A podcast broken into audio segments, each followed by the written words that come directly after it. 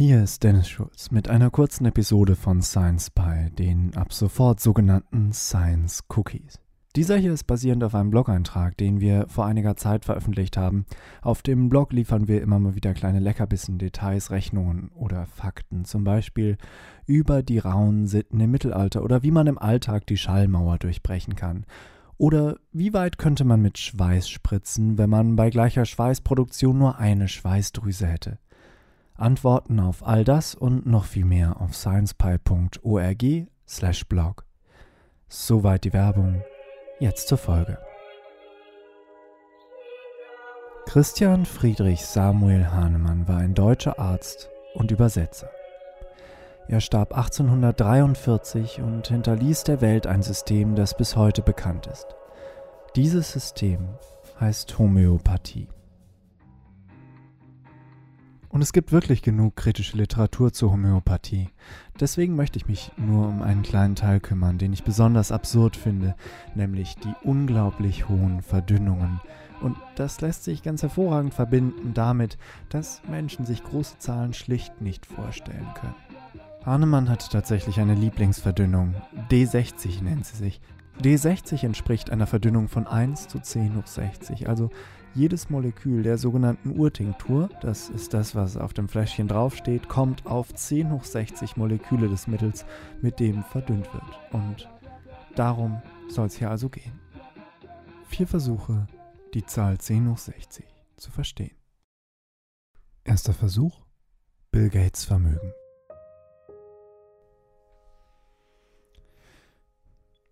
Wie wäre es möglich, 10 hoch 60 Euro zu besitzen? Nun, Nehmen wir an, wir überreden Bill Gates, sein gesamtes Vermögen anzulegen. Dann muss man noch ein Investment finden, das einen jährlichen Zins von 12% bietet. Dieses Investment muss für 1000 Jahre laufen und schon haben wir unsere 10 hoch 60 Euro. Aber seien wir ehrlich, 12% Zinsen sind gerade zur Zeit schwer zu finden sagen wir vielleicht eher 2%. Mit 2% jährlichem Zins könnten wir unsere 10 hoch 60 Euro dann schon etwa im Jahre 7800 abholen. Nehmen wir an, dass wir eher traditionell unterwegs sind und darauf bestehen, unser Geld in echten Scheinen abzuholen. Da müsste man natürlich vorher der Bank Bescheid sagen, dass sie das Geld auch bereitstellen können, wenn wir es abholen wollen. Nimmt man an, dass jede Sekunde 1100 Euro Scheine gedruckt werden können, dass entspricht grob 10 Milliarden gedruckten Euro pro Tag, wären die 10 hoch 60 Euro in gerade mal 10 Nonillionen Jahren gedruckt. Das ist das Alter des Universums mal einer Sextilliarde, einer 1 mit 39 Nullen.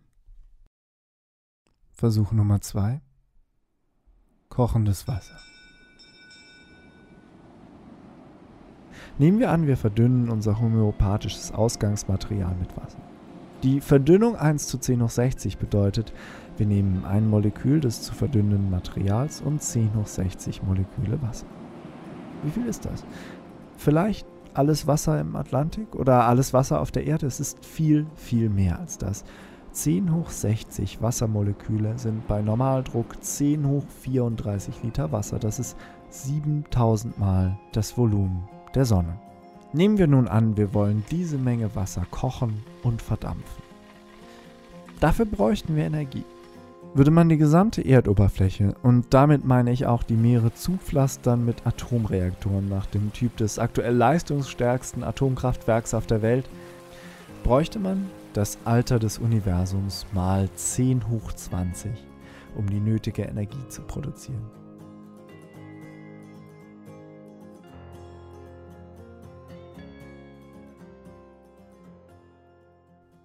Versuch 3. Der Glückstag. Wie groß ist die Wahrscheinlichkeit 1 zu 10 hoch 60? Diese Wahrscheinlichkeit ist so groß wie die Wahrscheinlichkeit, dass einem alle folgenden Dinge direkt hintereinander passieren. Zunächst fragt man zwei Personen nach ihrem Geburtstag. Es ist bei beiden derselbe wie der eigene. Dann lässt man zwei Personen beliebige Zahlen zwischen 1 und 1000 wählen und errät diese Zahlen, und zwar beide Male beim ersten Versuch korrekt. Dann muss man zehn normale sechsseitige Würfel werfen, alle müssen eine 6 zeigen. Anschließend hat man sechs richtige mit Superzahl im Lotto bei vier Ziehungen am Stück. Wenn all das am Stück passiert ist, muss man, um zu 1 zu 10 hoch 60 zu gelangen, noch 29 Mal eine Münze werfen, wobei die Münze bei jedem einzelnen der Würfe Kopf zeigt. Das ist 1 zu 10 hoch 60. Versuch 4 Sandkörner.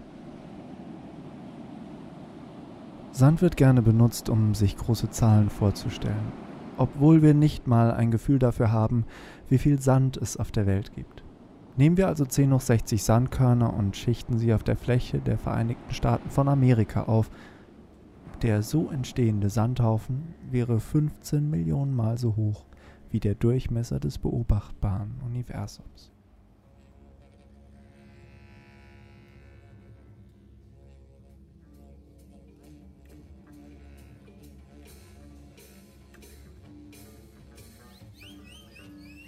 Das Gehirn weigert sich, solche Zahlen visualisierbar zu machen. 10 hoch 60 mal etwas so Kleines wie ein Wassermolekül ist immer noch viel zu viel, um es sich überhaupt vorzustellen. Wir sind für weitere Vorschläge gerne offen. Wir haben ein Kontaktformular auf unserer Webseite sciencepie.org/contact. Jegliche Einsendungen werden mit heftiger Freude begrüßt. Auch Feedback zu unserer Sendung schreibt uns. Auf unserer Webseite finden sich auch Links zu den jeweiligen Berechnungen und Annahmen in dieser Kurzepisode, außerdem eine komplette Liste der benutzten Musik. Die Musik stammte vom Salapaka Sound System, vom Monroeville Music Center, von Chris Zabriskie, Josh Woodward, Kevin McLeod und dem Bruce Ariza Balaga Quartet. Soundeffekte von Mike Kienig und Carolyn Ford. Produktion Dennis Schulz und Annika Brockschmidt. Vielen Dank fürs Zuhören.